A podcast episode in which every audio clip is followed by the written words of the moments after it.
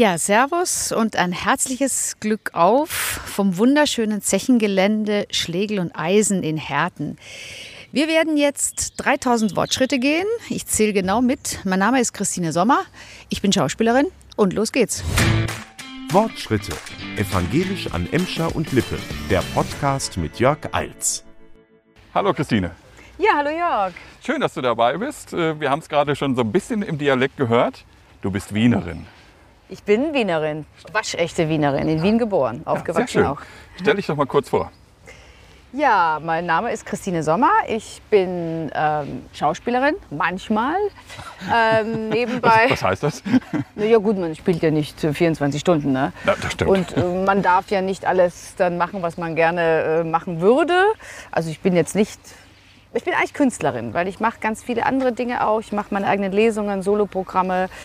Ähm, ja, bin da sehr kreativ. Also ich wollte mich da gar nicht so jetzt so ähm, einengen. Aber ich habe natürlich Schauspiel gelernt. Ich war in Wien am Max-Reinhardt-Seminar vier Jahre, habe dann doch noch den Abschluss geschafft, weil ich von der Schule geworfen wurde mal, weil ich das mit den Regeln, ich habe mit Regeln sowieso ein bisschen Probleme. Willkommen im Club. Ja, sehr schön. Gut, dass es solche Menschen auch noch gibt heutzutage. Ähm, äh, habe ich meinen Abschluss dann doch noch gemacht, weil ich die Schule auch frühzeitig verlassen habe, um meinen Eltern dann doch zu sagen, ich bin jetzt Magister Artium. Ich habe eine Diplomarbeit geschrieben über Bertolt Brecht und das epische Theater heute. Muss aber sagen, ich habe viel abgeschrieben. Eigentlich würde Oh. mir jetzt, Da wird dir jetzt der Doktortitel praktisch ich weiß aberkannt. nicht, mein, ja, nicht, Magister Artium.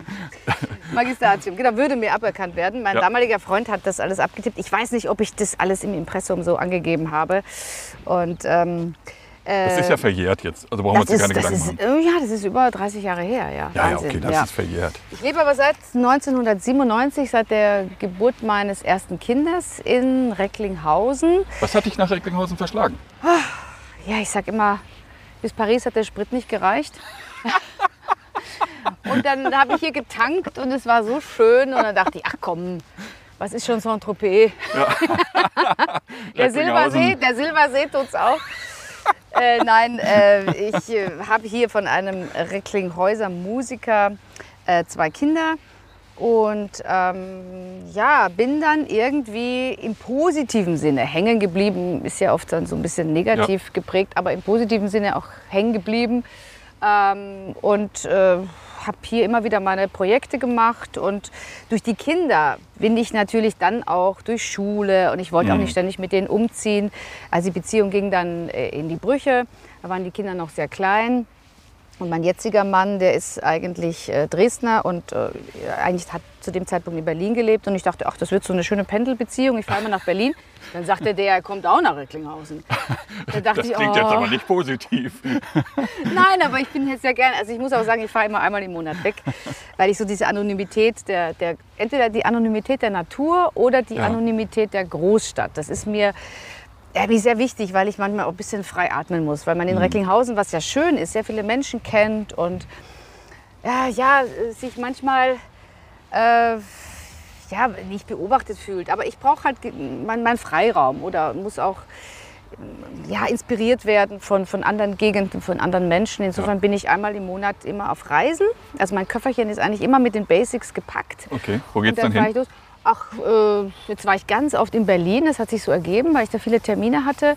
Das ist ja ganz schnell zu erreichen mit dem Zug. Ähm, dann oft in Hamburg, äh, Bayern, Köln bin ich auch gern. Oft ist es dann Hm. Beruflich oder eher privat? ich mache immer beides dann. Ich mache Okay. dann immer so einen beruflichen Termin, das dass ich dann ne? sage, wenn ich jetzt in Köln bin, dann treffe ich meine Agentur und dann verbinde ich noch andere Sachen damit, dass ich sage, da treffe ich noch eine Freundin und dann übernachte ich da. Und Ja. Das war mir jetzt auch äh, in diesen Zeiten sehr wichtig, dass man immer wieder mal wegkommt, wo es uns ja nicht erlaubt war, Mhm. weil man einfach, der Mensch braucht Menschen. Ja, klar. Das ist ganz wichtig. Ne? Ja, definitiv. Wie viel Schmäh steckt doch in dir? Oh, total viel. Eigentlich den ganzen Tag. Also Wie ich wundere mich, dass das? ich jetzt so lange schon so ernst bleibe. Also dass ich eigentlich, ähm, ja, eigentlich permanent diese Zweideutigkeit im Leben, also dass ich eigentlich permanent Schmäh lebe und Ja. die Dinge auch ähm, nicht so ernst nehme, wie der Deutsche sie manchmal ernst nimmt. Also ich, ähm, ja, ich habe gerne diese Doppeldeutigkeit in der Sprache Mhm. und auch, auch nicht dieses politisch korrekt sein immer. Das ist ja in Zeiten wie diesen darfst du jedes zweite Wort nicht mehr sagen und ständig ist ein Sternchen mit innen und da merke ich dann doch, Bei mir doch, darfst du alles ich, sagen. Ja, okay, sehr schön. Bislang hat sich noch keiner beschwert. Ja, ich schreibe bei den Grünen immer liebe Grüne Sternchen innen und außen. Ah, das finde ich Weil cool. ich spreche auch die Leute Außen an, die, ich auch die cool. draußen sind. also da merke ich dann doch, dass ich ein bisschen älter bin. Ja. Ähm, aber ich spiele sehr gerne Streicher. Also da kann mein Mann ein Lied davon singen, dass ich ihn jeden Tag eigentlich ähm, irgendwie kriege und ihm Sachen erzähle, die nicht stimmen. Und ich freue mich wie ein kleines Kind, dass ich ihn dann gekriegt habe. Das ist für mich wie Weihnachten. Also du machst praktisch die Aprilscherze rund um die Uhr. Äh, eigentlich- Für mich ist jeden Tag 1. April. Sehr schön. Wenn- Wenn du jetzt Wien und Recklinghausen miteinander vergleichst, wo siehst du Knüpfungspunkte und wo trennen die Städte Welten? Also so, wo sich das deckt, ist ganz schwierig. Eigentlich äh, ist das eine komplett andere Welt. Also ich ähm, bin schon länger nicht mehr nach Wien geflogen. Nee, das stimmt nicht. Letztes Jahr zweimal. Und ich steige dann immer in Schwächert aus und äh, es ist alles anders. Es riecht anders. Ja. Die Leute reden anders. Es hat eine andere Energie. Ich fühle mich in Wien auch immer so fünf Kilo schwerer, als man ist, weil es eine, ja, es ist eine sehr schwere Stadt. Kommt das wegen den Torten oder was? Ja, die ist sehr, ja, dieses Slawische, diese Schwermut. Also in Wien, habe ich auch mal gehört, gehen auch zwei Wasseradern lang. Es gibt ganz tolles Wasser in Wien. Haben wir die Römer gebaut, alles noch. Ähm, ähm, Was und haben die nicht gemacht, die ja, Römer? eben. Ja, alles basiert, ja auf, überall. alles basiert auf den die haben Römern. ja auch Hier Köln waren sie auch. unterkellert im Grunde genommen. Genau. Meine erste Adresse in Recklinghausen war im Rom. Ah. Ne, also da Okay. gegenüber war die Engelsburg, was aber eigentlich ein Hotel ist. Ja. Ähm, da gehen angeblich durch Wien zwei Wasseradern, die nicht miteinander harmonieren. Deswegen hat Wien eine sehr schwere, also eine, ja, eine massivere Anziehungskraft als andere Städte. Und in Wien hat eine sehr hohe Selbstmordrate, Echt? Woher Mhm. immer schon das? gehabt. Diese Schwermut, dass Ja. der Mensch da noch mal anders über das Sein nachdenkt. Ich meine, nicht umsonst ist die Psychoanalyse da entstanden und dieses Negative, immer dieses, ach, es ist mal zu kalt, dann ist wieder zu heiß, dann ist wieder zu windig, dann ist, also es dem Wiener passt es nie. Ähm, das ist so eine, ja, manchmal sehr schwierig. Also ich habe das auch alles noch in mir und habe es wirklich über die Jahre hier in Deutschland äh, versucht abzustreifen. Und Aber es gut, gibt dass du jetzt in Recklinghausen bist. Ja, dass man das all- alles ein bisschen positiver sieht Ja. und sagt, okay, wenn es jetzt regnet, dann regnet es. Für die Natur ist es super.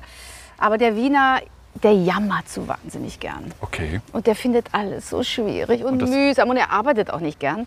Das finde ich sehr sympathisch. Also der Wiener arbeitet überhaupt nicht gern. Aber wir hetzen jetzt ganz schön, ne? Nö, ich, ich als Wienerin darf das. Ah, okay. Gut, Also dass ich nicht mache. ja, wenn es ein Beef gemacht, geht gar nicht. Ach, Piefke, genau. Ich bin ja ein Piefke. Natürlich. durch und durch. Was gefällt dir denn an Recklinghausen besonders gut? An Recklinghausen gefällt mir besonders gut, dass es am, am, am Rande des Ruhrgebiets liegt, dass wir so ein bisschen schon sehr viel Natur um uns herum haben, dass es eine sehr schöne Altstadt hat, ähm, nette Läden, ähm, Gastronomie, dass es so eine angenehme Größe hat, dass man jetzt nicht sagt, man ist auf dem Dorf. Es ist natürlich eine Stadt, es ist ein sehr großer Kreis, aber die Stadt ist sehr überschaubar. Das heißt, wenn ich jetzt zum Zahnarzt fahre oder irgendwo anders hin, ich brauche immer nur das Fahrrad. Das ist, wenn man Kinder hat, natürlich ein Traum, wenn man sagt, hier gibt es noch mal eine Zahnspange und das haben die alles immer selber gemacht, diese Termine. Also man kann alles sehr kompakt fassen, man kennt sehr schnell die Menschen. Die Menschen sind unheimlich locker, sehr gesprächig, unheimlich hilfsbereit. Also am Spielplatz, wenn da eine Jacke liegen bleibt, da haben Leute schon bei uns geschellt und haben gesagt, ihr Sohn hat, glaube ich, die Jacke vergessen. Mein Mann hat oft den Autoschlüssel schon wo liegen gelassen, das darf man gar nicht sagen. Dann lag der im, im, im Postkasten. In Österreich heißt das ja Postkasten. Ja. Der Briefkasten oder die Papiere ausgestreut. Ähm, das wäre in Berlin, sind die weg. ja. Auch das Auto wäre weg. Ja, wäre ganz schnell in Polen. Das Auto wäre. Wäre schon in Polen. Du darfst heute alle Witze machen, glaube ich. Ich mach die einfach. Ja, ist okay, mach die weiter. Einfach. Ja, ich habe ich hab auch, äh, ich will doch über Österreicher Witze machen. Ja. Ja. Mach mal nachher, wir reden gleich noch ein bisschen über Fußball. Oh, ja, aber da ist ja, Moment, ja, Wahnsinn. Da ist ja nicht Holland in Not, im Ist gut, Gegenteil. ne? Bist du Fußballfan? äh, Wenn es um mein Land geht. Was ich sagst du zu euren Burschen? zu Burschen, die sind super. Super, also die äh, wirklich, ich kann nur sagen, immer wieder, die singen ja immer, immer wieder, immer wieder, immer wieder Österreich. Und das ist auch so absurd, weil sie ja eh immer wieder, was heißt immer wieder, dass sie immer wieder schlecht sind. Oder? Na, diesmal ja Aber das, nicht. nee, diesmal nicht. Und ich habe wirklich in Berlin, ich habe mich dann ins Hotelzimmer gesetzt und habe wirklich Österreich-Ukraine geguckt und habe mich sehr, sehr gefreut, dass sie Ja. das 1-0 halten konnten. Und die spielen auch gut. Ja? Die spielen super. ja gut, es sind ja auch viele Bundesligaspieler da drin. Ja, Halt, ne? ja gut, aber ja. Nee, aber muss man ganz klar sagen, die spielen eine tolle Die EM. spielen, ja. Wir wissen natürlich jetzt nicht, der Podcast kommt am Montag. Wir wissen jetzt gar nicht, ob sie am Montag dann halt schon, äh, ich sag mal, das Achtelfinale gegen die Italiener gewonnen haben. Gehen wir mal von aus. Ja. Ohne den Teufel an die Wand zu malen. Aber Ja. mal, wir denken jetzt mal positiv und nicht so jammerig wie der Österreicher. Ja, So, wir sind schon also ich, Italiener. Ich würde es ihnen wirklich sehr wünschen. ja nicht so gut, ich würde es ihnen Italiener. wünschen. ja, die Italiener spielen schon leider sehr gut. Ja, ne? ne? Die Ist ein sind schon. ist ein hartes ich glaube, das ist auch so ein bisschen so Geheimfavorit. Ne? Was okay. tippst du für äh, Österreich gegen Italien? Oh, pff. ich glaube, es wird ein Unentschieden. Das geht ja nicht. Das ist ja das Achtelfinale. Da muss Ach ja einer so. ausscheiden. Ah, siehst ja, so vielleicht gut nach, mich dann neun- doch nicht aus. ja, gut, nach 90 Minuten Ja, kann aber er. dann Verlängerung. Ja. Verlängerung, Elferschießen, ne? das wäre natürlich der Hammer, aber das glaube ich jetzt nicht. Also ich, ja, also ich weiß, es nicht. ich glaube schon, dass die Italiener da hm, ziemlich stark sein werden. Wie, wie bist du denn aufgestellt? Ich sag mal, äh, wenn Deutschland gegen Österreich spielt, hältst du zu Österreich. Ja, sicher. Okay. Sicher das. Also so weit bist du dann doch nicht angekommen. Nee. Nee, wenn Österreich Deutschland spielt, immer zu Österreich. Also da bin ich schon mit Flaggen, mit Österreich-Flaggen am Fahrrad zu Leuten gefahren, die haben gesagt, du kommst hier nicht rein, sag ich, ja, dann fahre ich wieder nach Hause. Schauen wir mal. was das Leben so bringt. Schauen wir mal, wie, Schauen der, mal. wie der Kaiser Franz ist. Oder sagt er das auch? Wir sagen, ich, schauen wir mal. Ja, ne, bei uns geht sich immer alles aus. Ah, es geht, sich aus. ja. Es geht sich, aus. das versteht der Deutsche ja gar nicht. Immer. Wenn ich sage, das geht sich aus, geht sich aus ist ja immer alles. Ne? Ja. Oder es passt. ja. Es passt. Das ist immer nicht so, die Österreicher haben nicht so gern dieses Ja und Nein. Es ist immer diese Grauzone gerne, dieses Ja. passt. Okay. Meine Agentin war mal völlig verzweifelt. Du, die haben gesagt, ja, die, die sagen, das passt. Sag ich, du, Gisela, dann heißt es, wenn es passt, dann. Ja, aber was heißt das denn jetzt? Sag ich, das passt. aber die haben nicht Ja gesagt zu der Gage. Ja, aber ich sage, wenn die Bast gesagt haben, dann wird es wahrscheinlich so sein. Aber Ja. das ist halt, ähm, ja, es ist immer so ein bisschen in between. Und je nach Laune und wenn es passt, dann äh, am nächsten Tag nicht passt. Ähm, und der Deutsche hat es ja dann doch gerne ein bisschen akkurater. ja. Findest du das gut oder schlecht? Äh, sowohl das auch. Also so dieses geradeaus, so diese, diese Ehrlichkeit im Ruhrgebiet, die, ähm, die behagt mir schon sehr, weil ich auch ein Mensch bin, der jemandem anderen auch gerne mal sagt, das finde ich jetzt total doof und albern. Und ich habe sowieso einen sehr großen Drang, meine Wahrheit kundzutun und meine Wahrheit zu sagen. Und mir ist es auch völlig wurscht, wenn mich Menschen dann nicht mögen. 1000 Schritte. Ich würde gerne mit dir auch noch mal so ein bisschen über Kirche reden. Ja, Weil wir sind ja beim evangelischen Podcast äh, der beiden Kirchenkreise Gladbeck, Bottrop, Dorsten und Recklinghausen. Mhm. Welche Rolle spielt der Glauben in deinem Leben? er spielt eigentlich einen sehr großen, ähm, äh, wie sagt man, großen, äh, eine große Rolle, genau. Oh Gott, Rolle. Ja, Ja, das musst du Was doch als Wort- Schauspielerin Ja, aber ist mir jetzt irgendwie habe ich das gelöscht, das Wort gerade, Rolle. Ja. Ähm, ich war, bin halt sehr katholisch erzogen worden und war sehr, sehr viel in der Kirche und habe äh, Erstkommunion und bis zur Firmung habe ich mitgemacht und dann war ich 14 und ähm, habe es dann nicht mehr so ganz ernst genommen mit der Kirche. Aber also ich sag mal, Spiritualität und Glauben spielt in meinem Leben eine große Rolle. Ich habe dann auch eine Zeit lang mal mit Anfang 20 Buddhismus praktiziert. Dann war ich wieder in einer anderen Vereinigung. Jetzt meditiere ich sehr viel. Also ich glaube schon, ja, ganz. Ähm, Bist du denn noch in der Kirche? Nee, bin ich nicht mehr. Okay. Bin ich nicht mehr, bin ich äh, mit Mitte 20 ausgetreten. Also da bist du auch kein gehen. Kirchgänger, oder? Doch, wir gehen schon öfter mal in die Kirche. Doch, unser Sohn hat auch äh, die Erstkommunion äh, bekommen und da haben wir den Vorbereitungskurs mitgemacht. Und ähm, wenn sich das so ergibt oder wenn wir waren, äh, wir haben neben einer Kirche gewohnt, neben der Gastkirche in Recklinghausen und mit der Gastkirche, die macht auch sehr viele äh, für Obdachlose und die sind sehr sozial engagiert. Und da hatten wir auch mit dem Pfarrer ein sehr enges Verhältnis. Und unser Sohn besucht auch den römisch-katholischen äh, Religionsunterricht. Ähm, und ich gehe auch sehr, sehr gerne in Kirchen. Auch alleine, um mich da reinzusetzen und mal ein bisschen zu sinnieren, wie der Österreicher sagt. Ja. Oder nachzudenken. Ich bete da jetzt nicht unbedingt, wobei manchmal bete ich dann schon auch im Vater Unser oder Gegrüßet seist du Maria oder so bin ich halt aufgewachsen. Ähm, aber so, um in mich zu gehen, um zu sagen, das ist jetzt, unser irdisches Leben ist jetzt nicht alles. Also da bin ich eigentlich ziemlich davon überzeugt, dass das so eine, eigentlich so ein bisschen so eine Zwischenstation ist und dass Ja. wir da schon gucken, wie unser Weg, ähm, dass unser Weg gut, gut endet und im, dass man im Reinen mit den Dingen ist. So eine Karriere ist, ähm, das ist so schnell Schall und Rauch Ja, und klar. die Menschen interessiert dann die Theatervorstellung. Ja. Äh, wenn sie vorbei ist, ist sie vorbei. Also man ist, glaube ich, und was nützt mir das, wenn ich dann eine große Karriere gemacht habe, aber einsam bin und denke, warum habe ich denn jetzt keine Kinder oder Hm. Ja. also irgendwas bleibt ja dann auch immer auf der Strecke. Und es ist schon auch ein ganz schönes Haifischbecken. Und wenn ich so sehe, was manche Kollegen machen, muss ich sagen, da lasse ich mich nicht verbiegen. Hm. Das kann ich nicht. Also bist du mit deinem Werdegang zufrieden? Ja. Also Ja. das Leben ist so gut, wie es jetzt ist. Also auch mit Ja. den Kindern, alles so, wie es Doch. gekommen ist. Doch. Bin ich schon. Ich hätte natürlich gerne die ein oder andere Rolle noch gespielt, aber ist ja nur nicht alle Tage Abend und es kann ja immer noch kommen.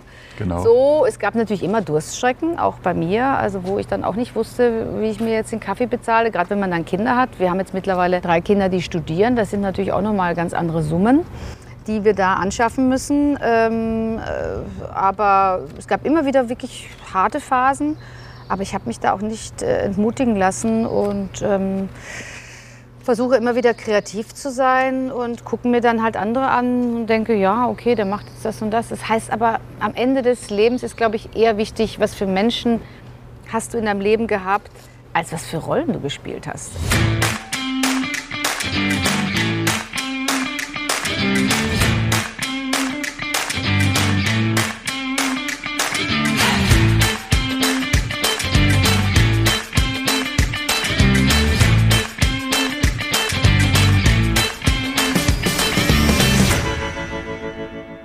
Sind jetzt Genau. hier auf der Zeche Schlegel und Eisen. Haben, das haben wir vorhin noch gar nicht gesagt. Ne? In Herten. Das hat einen Grund. Warum hast du dir diesen Ort ausgesucht? Also es gibt hier den Club Schlegel und Eisen, ähm, den ein Bekannter von mir gegründet hat. Der hat ähm, 2015 dieses ganze Gelände gekauft, der Andreas Weidner, und hat einen Club gegründet. Und ich bin da erste Vorsitzende und da machen wir ein bisschen Kulturprogramm. Ja. Was und wir haben da? ja schon jetzt durch die schwierige Zeit natürlich ein bisschen weniger, aber hier waren schon ganz tolle Kabarettisten. Man kann die Schwarzkauer mieten. Da findet jetzt zum Beispiel eine Abi-Feier statt. Hier vorne ist eine Bühne aufgebaut. Da war jetzt ein, ähm, äh, ein Jazzmusiker zu Gast. Ich bin da aufgetreten mit ähm, meinem Mann schon ganz oft bei der Extraschicht. Hier war jedes Jahr Extraschicht. Also 16 war die erste Extraschicht. Ah, okay. Man muss dazu sagen, 1893 wurde diese Zeche, glaube ich, ähm, gebaut und, und dann wird das erste Mal Kohle abgebaut und 2000 wurde sie dann geschlossen. Also wirklich eine lange Zeit, eine lange Ja. Geschichte.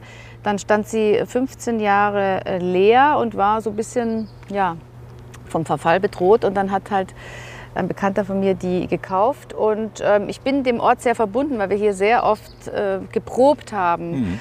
Ähm, ich habe hier Probenräume, die mir zur Verfügung stehen. Das hätte ich in Berlin alles nicht. Oder wenn, Ja. müsste ich es bezahlen. Okay. Also wir haben hier für die Rufe-Spiele geprobt, als wir 2019 den Gang vor die Hunde von Erich Kästner gespielt haben. Da konnten wir hier Tag und Nacht rein und hatten Licht und hatten äh, ein Mischpult und hatten eine Bühne und konnten wirklich cool. äh, proben. Und das ist zehn Minuten von mir zu Hause entfernt. Wir fahren hier oft mit dem Fahrrad hin. Weil hier gibt es eine sehr, sehr leckere Pommesbude. Dann haben wir jetzt Werbung auch für die Pommes. Ja, ja, die heißt, wie heißt die denn? Müssen wir gleich mal gucken, wenn wir vorbeigehen. Da kann man so ein bisschen skaten hier vorne, da hinten ist ein Basketballplatz. Hier Ja. gibt es so Liegen, da können sich die Eltern dann sonnen und ein bisschen, bisschen plaudern.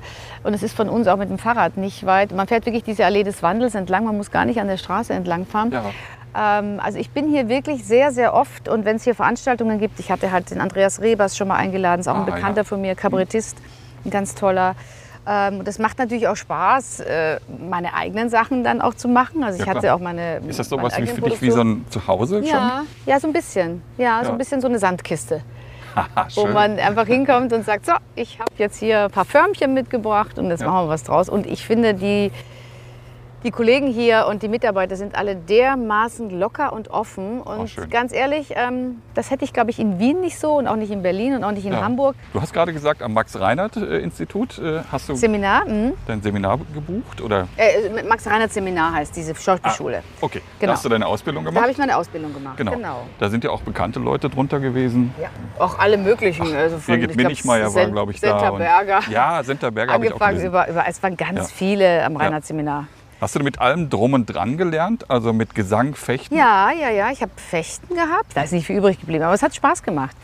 Ähm, dann hatten wir Körpertraining bei Sami Molcho Ah. durchgehend, genau. Ähm, dann hatte ich Gesangsunterricht. Dann hatte ich, ich bin wirklich noch eine äh, Sprecherin. Also ich habe Sprechen richtig gelernt mit Abspannen und mit Zwerchfellatmung und all sowas. okay. Also ich habe, ich hab, am Theater brauche ich eigentlich kein Mikro, weil meine Stimme eigentlich immer ganz gut getragen hat. Ähm, und man versteht mich. Viele haben mir schon gesagt, dich versteht man wenigstens.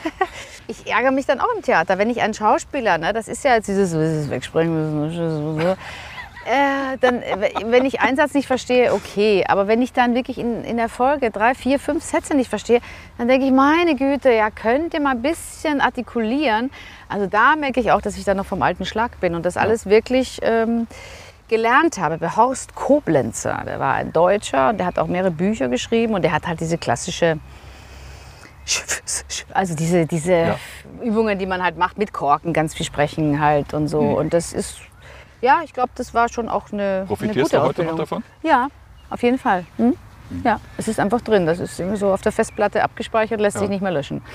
Bist du eher der Bühnentyp oder der Filmtyp? Ähm, also von meiner Ausbildung her bin ich eher der Bühnentyp.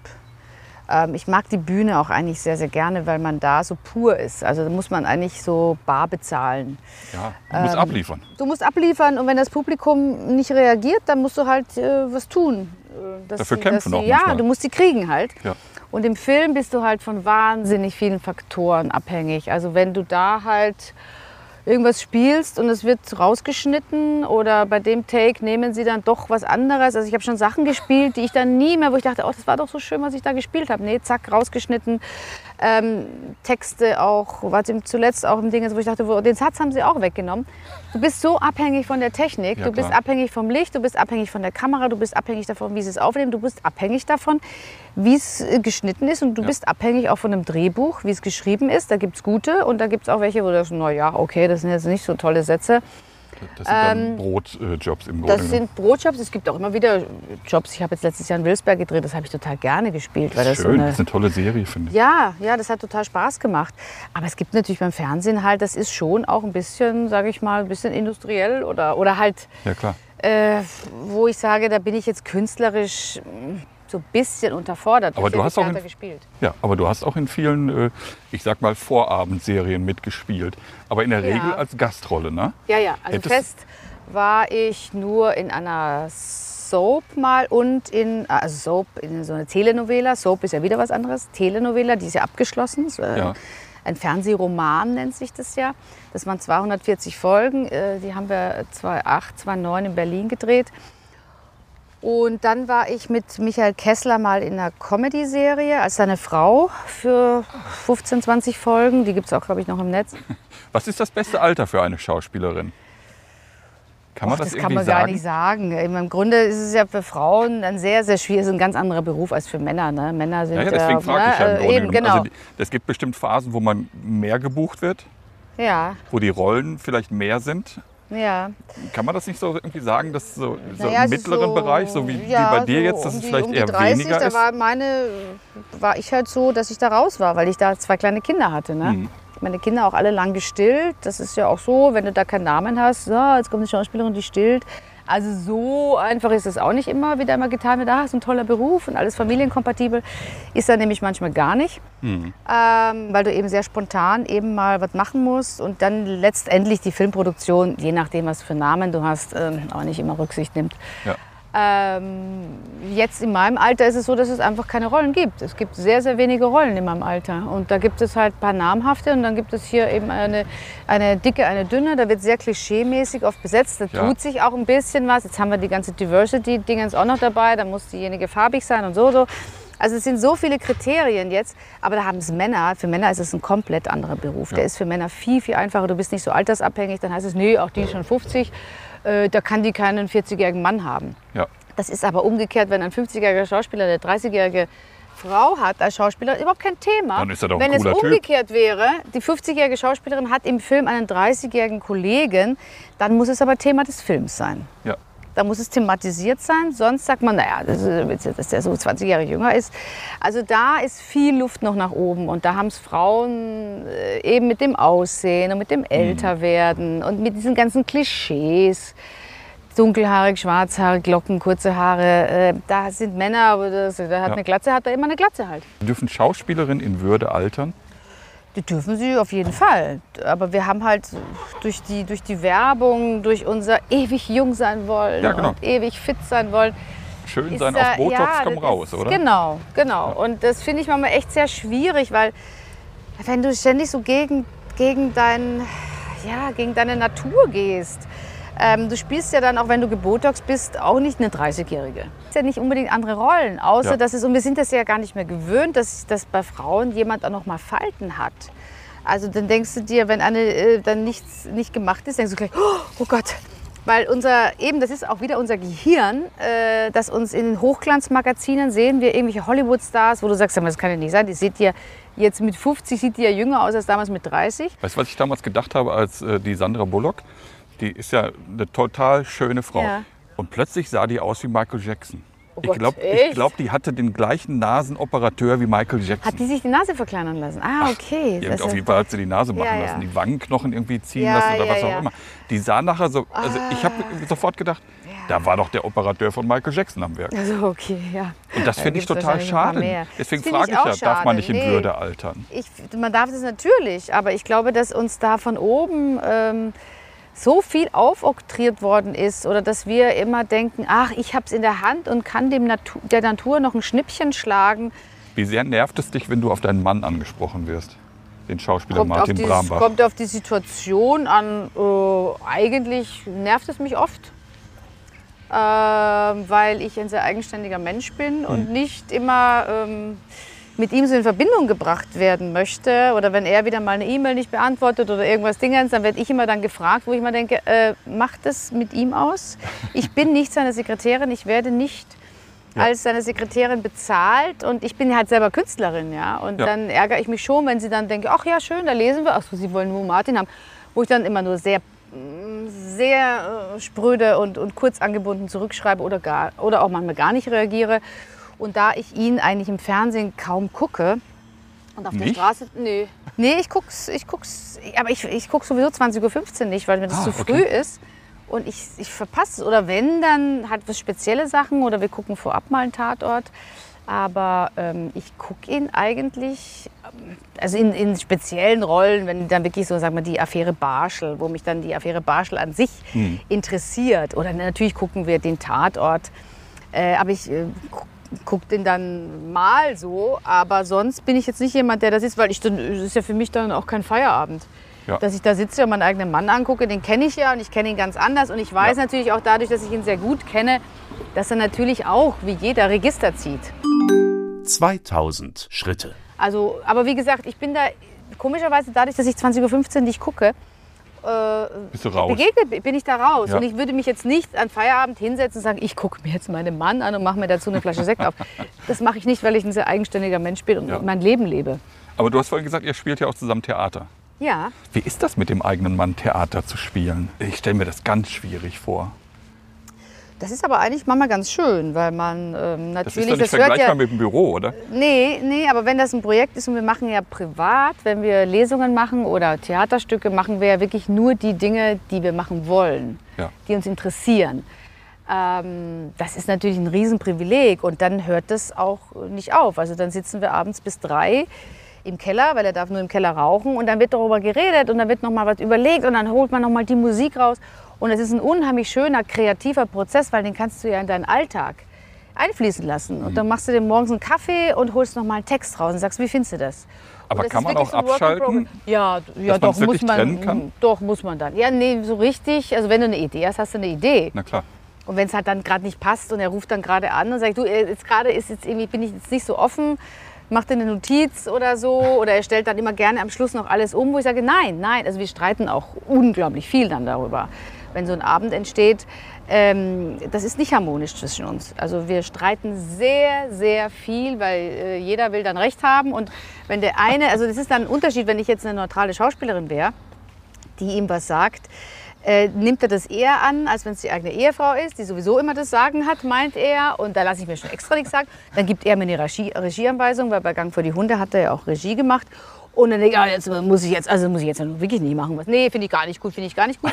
Und dann äh, macht er das bei dem anderen und sagt, ja klar, nehme ich an. Also es ist schon auch in einer Beziehung auch immer wieder auch natürlich ein Kampf. Ja, und bei uns besonders, weil wir sehr, wir sind beide Alpha-Tiere und wollen beide immer Recht haben und stoßen uns da wirklich mal die Hörner blutig. Ähm, aber ich finde das Leben sowieso langweilig, wenn alles so. Also wenn ich jetzt einen Typen hätte, der das alles toll findet, was ich mache. Und wenn man so gleich wäre, wenn man möchte, keine Reibungspunkte Wenn man keine hat. Reibungspunkte hat, das wäre für mich ein Albtraum. Wie kriegt ihr beiden euch denn dann wieder versöhnt? Äh, ja, indem man ein äh, bisschen Zeit verstreichen lässt. Bisschen abkühlt wieder und ähm, das Ganze nochmal nüchtern äh, äh, betrachtet und sehr förderlich ist dann natürlich eine Flasche Wein.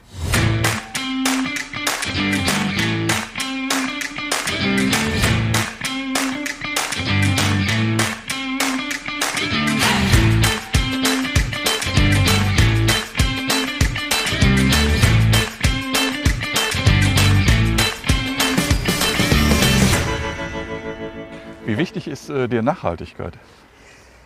Nachhaltigkeit ist für mich eigentlich ein ähm, sehr großes Thema, auch schon sehr lange. Also auch schon in meiner Studentenzeit dachte ich, boah, das kann doch nicht ewig so weitergehen, dass man immer mehr produziert und macht und tut und die Erde immer mehr ausbeutet und unsere Ressourcen ja äh, irgendwann erschöpft sind. Die sind ja, ja auch schon längst erschöpft. Also wir haben ja eigentlich alles das, was wir brauchen, äh, produziert. Eigentlich könnte man halt jetzt sagen, wir brauchen alle keine Flachbildschirme mehr wir haben genug und es laufen jeden Tag äh, tausende Flachbildschirme vom Band.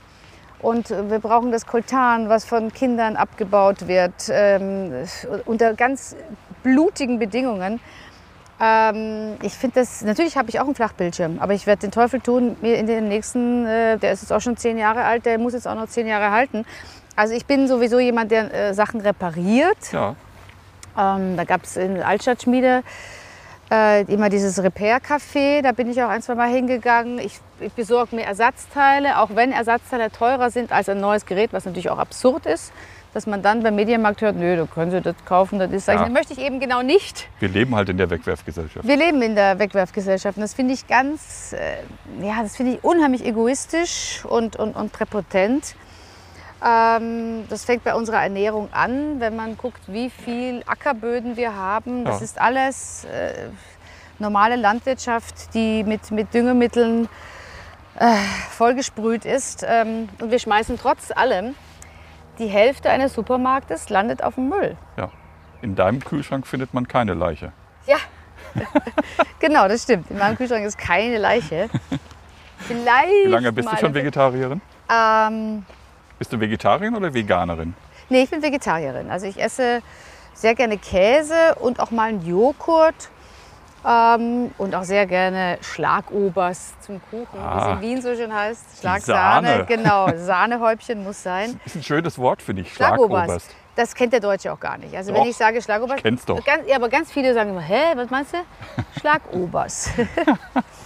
ähm, äh, ich habe aufgehört, glaube ich, mit 17, als ich dann von zu Hause ausgezogen bin. Ich bin mit 16 weg, mit 17 dann endgültig habe ich mir, ich wusste in Wien auch gar nicht, wo ein Fleischhauer ist. Ähm, ich habe als Kind allerdings sehr gern Fleisch gegessen, aber halt die wirklich dünnen Wiener Schnitzel von meiner Oma, die eigentlich keiner mehr so machen kann. Und sehr gern Leberkässemmeln, das wusste ich aber nicht, dass das Pferdefleisch war.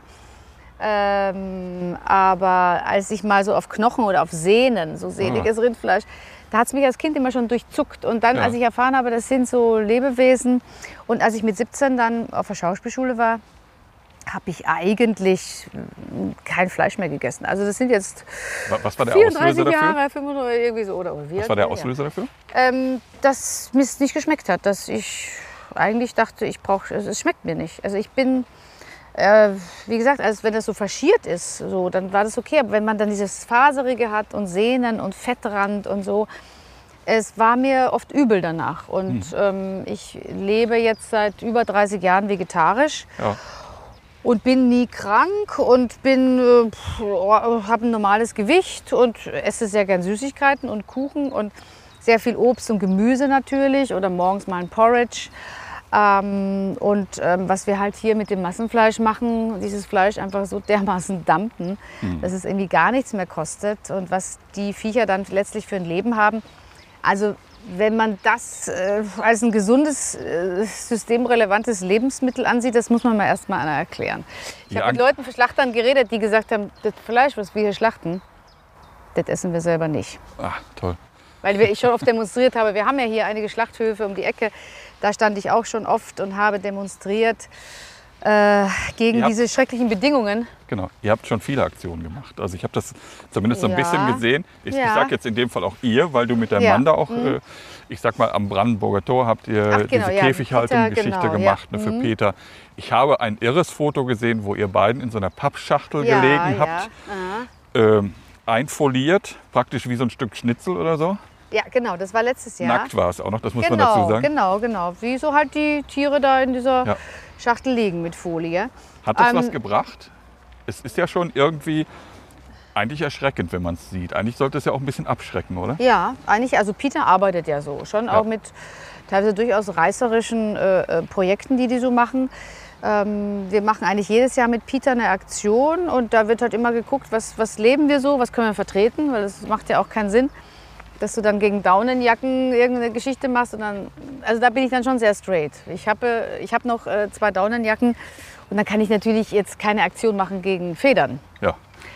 Ähm, und da habe ich eine sehr nette Ansprechpartnerin, die die PR macht. Und da gucken wir so, was wir vertreten und was wir auch wirklich leben.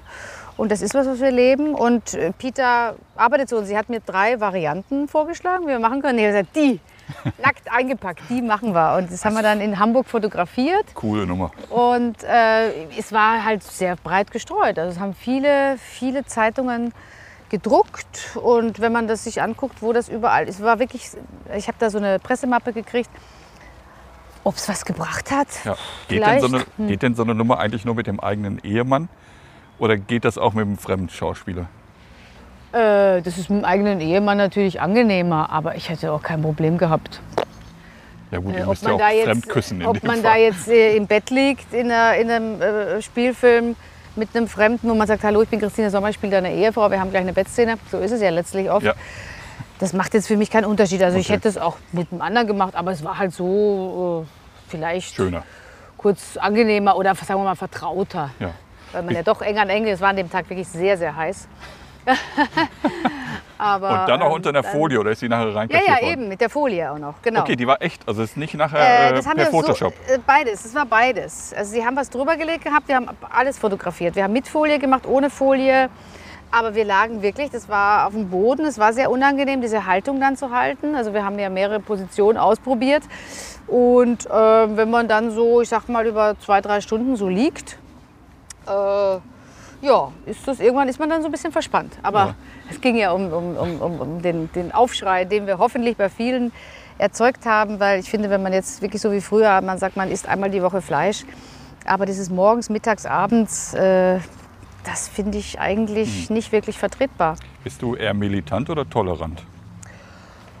Also ich werde jetzt Würdest du mir das Schnitzel vom Teller ziehen? Oder? Nee, aber wenn ich jetzt, ich war äh, einmal am Oktoberfest und da musste ich mir die ganze Zeit mit äh, einigen prominenten Kollegen und die ganze Zeit dumme Sprüche anhören, warum ich jetzt diese Kürbispflanzerl bestelle. ja, also gescheites Essen und da, da, da. Und da dachte ich, weißt du, und ich muss mir angucken, wie ihr diese ekligen Stelzen, ja. wo euch das Fett aus dem Mund suppt, angucken. Also da habe ich dann schon den einen oder anderen Spruch ge gesagt und die Frau, die, die, die Kellnerin hat gesagt, das hat noch niemand bestellt, die Kürbispflanze. Das war gut, aber es war dann Fassanstich. Erster Tag. Sage ich ja, wahrscheinlich bin ich die Erste und die Letzte, die das bestellt. Und dann hat gleich ein sehr namhafter Kollege, ja, kein gescheites Essen. Da werde ich, dann kann ich schon ein bisschen böse werden. Okay. Aber wenn's äh, mir jetzt, wenn jetzt jemand eine Stelze isst und die riecht eklig und sieht eklig aus, setze ich mich durchaus an einen anderen Tisch. Hm. Gibt es weitere Projekte, die du unterstützt? Also Oder wir sind ja nach wie bist? vor äh, mit Peter äh, im Gespräch. Ähm, ansonsten. Äh, ich habe irgendwas von der Baumschutzgruppe gehört. Genau, ach so, Baumschutzgruppe, da sind wir auch irgendwie dran, äh, immer wieder darauf hinzuweisen, dass man doch auch vielleicht bauen kann, ohne die Bäume ständig zu fällen. Ähm, da Ist haben das wir, glaube ich, schon. ein Projekt oder?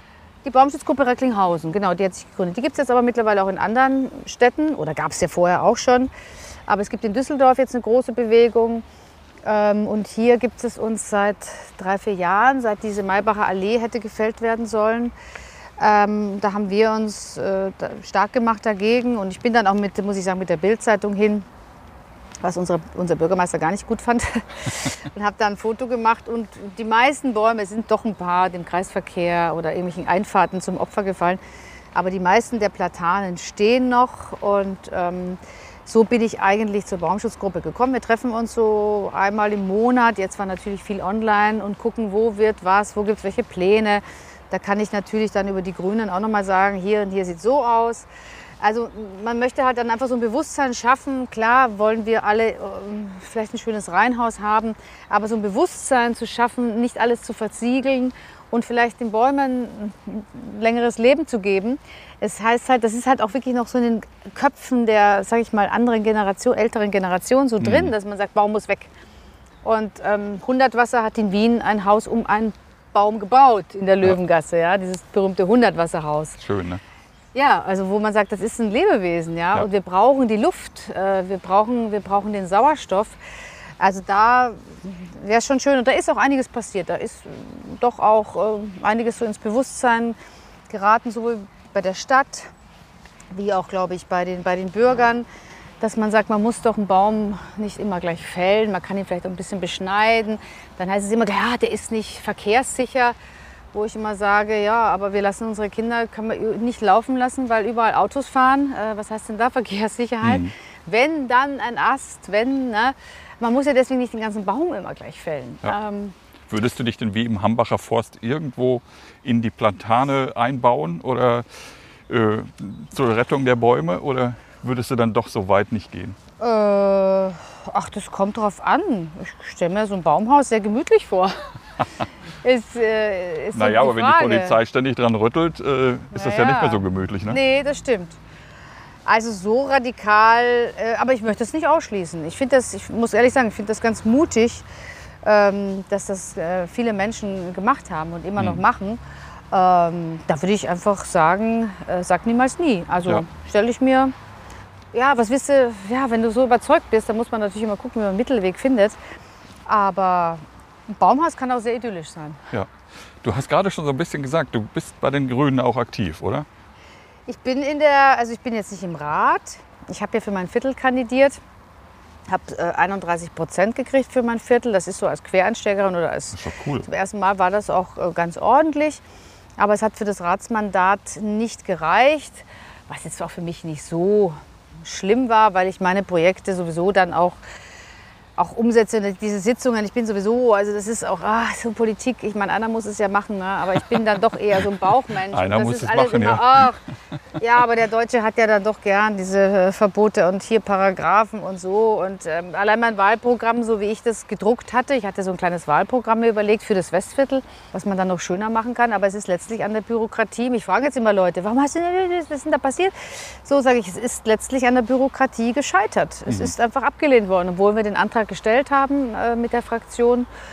Ähm, und ich habe immer wieder so Ideen. Jetzt möchte ich was zu den Kinderrechten machen, weil ich sehr entsetzt war, als vor zwei Wochen die Verhandlungen um die Kinderrechte äh, von SPD und CDU im Bundestag gescheitert sind, wo ich dachte, boah, nach diesen 15 Monaten und dann werdet ihr euch nicht mal einig, Kindern eine Stimme zu geben. Also das ist ja das Tragische, auch Kinder ja. haben einfach keine Lobby. Ne? Ja. Und jetzt kommen sie wieder alle im Wahlkampf und oh, Kinder, Soziales, Kultur ist uns so wichtig.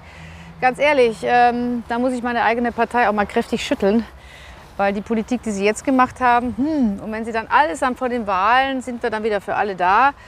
Also, dass da viele Menschen auch so den Glauben an die Politik oder sich so abgehängt fühlen und den Glauben an die Politik verloren haben, kann ich manchmal echt sehr gut nachvollziehen. Christine, bist du Team Habeck oder Team Baerbock? Ich bin ja eine Frau, glaube ich zumindest. Ähm, und ähm, das heißt ja nicht, dass man unbedingt alle Frauen gut finden muss. Ich finde jetzt auch Frau Baerbock äh, nicht schlecht oder so. Aber ähm, wenn ich mich entscheiden hätte können, hätte mich äh, Robert Habeck als Kanzlerkandidat mehr interessiert. Einfach aus, von seiner Geschichte her ähm, weil er eher so für mich so ein Freidenker ist, Philosoph, ähm, natürlich einen anderen Background hat als Frau Baerbock. Ähm, aber es ist so, wie es ist. Die Position Nummer eins bei den Grünen hat immer eine Frau. Und da werden wir mal sehen, was daraus wird. Äh, mir ist sie leider ein bisschen zu konservativ. Findest du das schlecht, das System bei den Grünen, dass äh, die Frau das äh, Vorzugsrecht der Wahl hat aufs Amt? Nee, das finde ich eigentlich äh, ganz toll, weil das ja sehr fortschrittlich ist und ähm, die Grünen da ja auch große Pionierarbeit geleistet haben, weil äh, unsere Gesellschaft ist männlich, weiblich, divers und ähm, das möchte ich in der Politik eigentlich auch vertreten wissen. Was erwartest du denn von einer Kanzlerin Annalena Baerbock? Also ich glaube, dass sie einiges ganz anders machen würde wenn sie denn könnte, dass sie diese alten Systeme auch ähm, versuchen würde aufzubrechen, dass wir viel mehr in, in, in die Nachhaltigkeit gehen, dass, ähm, glaube ich, die Grünen schon den Klimawandel als einzige Partei so richtig ernst nehmen. Das ist ja sehr in. Ne? Ich meine, jede Partei äh, ist jetzt auf einmal grün und Frau Merkel sagt auch, ach nee, also sie versteht die Grünen, äh, sie versteht die Jugendlichen, weil man hat ja wirklich nicht mehr viel Zeit. Frage ich mich natürlich schon, die letzten 16 Jahre waren ja schon eher, sagen wir mal, von der Wirtschaft geprägt. Und da wurde auch ein ganz schöner Lobbyismus äh, gepflegt, der da regiert hat. Mhm. Und ich glaube, dass da mit Annalena Baerbock ähm, schon ein großer Wandel äh, stattfinden äh, würde sie auch das Alter hat, wo man sagt, die ist jetzt 40, also die hat einiges noch vor sich, als wenn jemand dann schon fast 70 ist. Ich weiß es nicht. Ich glaube, man hat einen anderen Pfeffer im Arsch. 3000 Schritte. Sie haben ihr Ziel erreicht. Bleibt im Grunde genommen nur noch eine Frage. Schafft sie es oder schafft sie es nicht? Also ich glaube, das wird sehr, sehr knapp. Ich glaube, das wird ein Kopf-an-Kopf-Rennen. Ah, ich weiß es nicht. Ich bin eher skeptisch. Ähm, weil der Deutsche, sagen wir mal, en gros dann doch eher konservativ wählt. Der Piefke. Der Piefke, aber ähm, wer weiß. Äh, ja, ich fände es ich fänd's toll. Ähm, aber wir werden es erleben. Ich glaube, es wird, es wird sehr, sehr knapp werden. Ja, wir sind auch schon fast am Ende. Christine, es war wirklich ein toller Spaziergang. Also eine Frage habe ich auf jeden Fall noch. Mhm. Wie sehen deine nächsten Pläne aus? Was hast du vor? Was können wir von dir demnächst sehen? Oder wo können wir dich demnächst sehen? Also ich habe jetzt im März oder im April, weiß gar nicht, wann das war, ähm, Bettys Diagnose gedreht fürs ZDF. Da spiele ich eine besorgte Mutter, wieder mal eine Mutterrolle. Ähm, das wird jetzt irgendwann wahrscheinlich im Herbst ausgestrahlt. Ansonsten steht jetzt erstmal Urlaub auf dem Programm. Wo geht's hin? Es geht nach Portugal. Mhm. Dann werde ich ähm, vielleicht einen kurzen Abstecher nach Salzburg machen und dann werde ich meine Eltern im Waldviertel besuchen in Österreich, weil die habe ich ein Jahr lang nicht gesehen. Und durch die oh. Reiserei war das natürlich alles sehr schwierig. Und ich bin sehr gerne im Waldviertel, weil mein Vater von daher kommt. Und das ist erstmal so der Sommer. Und dann gibt es sehr, sehr viele schöne Lesungen. Es gibt ein Theaterstück Gang vor die Hunde, ähm, das wir eigentlich letzten November in Coesfeld spielen sollten. Das wurde uns natürlich leider abgesagt durch die Maßnahmen. Und das steht jetzt im November im Theater Coesfeld auf dem Programm. Ganz toller Abend, Gang vor die Hunde von Erich Kästner, aufkommender Faschismus, leider sehr aktuell. Mhm. Diverse Lesungen. Es gibt halt so ein paar Anfragen für Fernsehen, aber das ist halt alles immer nicht konkret. Ja, dann wünsche ich dir viel Erfolg weiterhin. Vielen Dank, dass du mir diese Runde gemacht hast. Ja, es hat mir auch großen Spaß gemacht. Ich habe jetzt erstmal Durst gekriegt und äh, habe mitgezählt. Es waren mehr als 3000 Schritte. Aber äh, vielen Dank und ähm, ja, alles Gute für dich. Und man sagt ja hier Glück auf.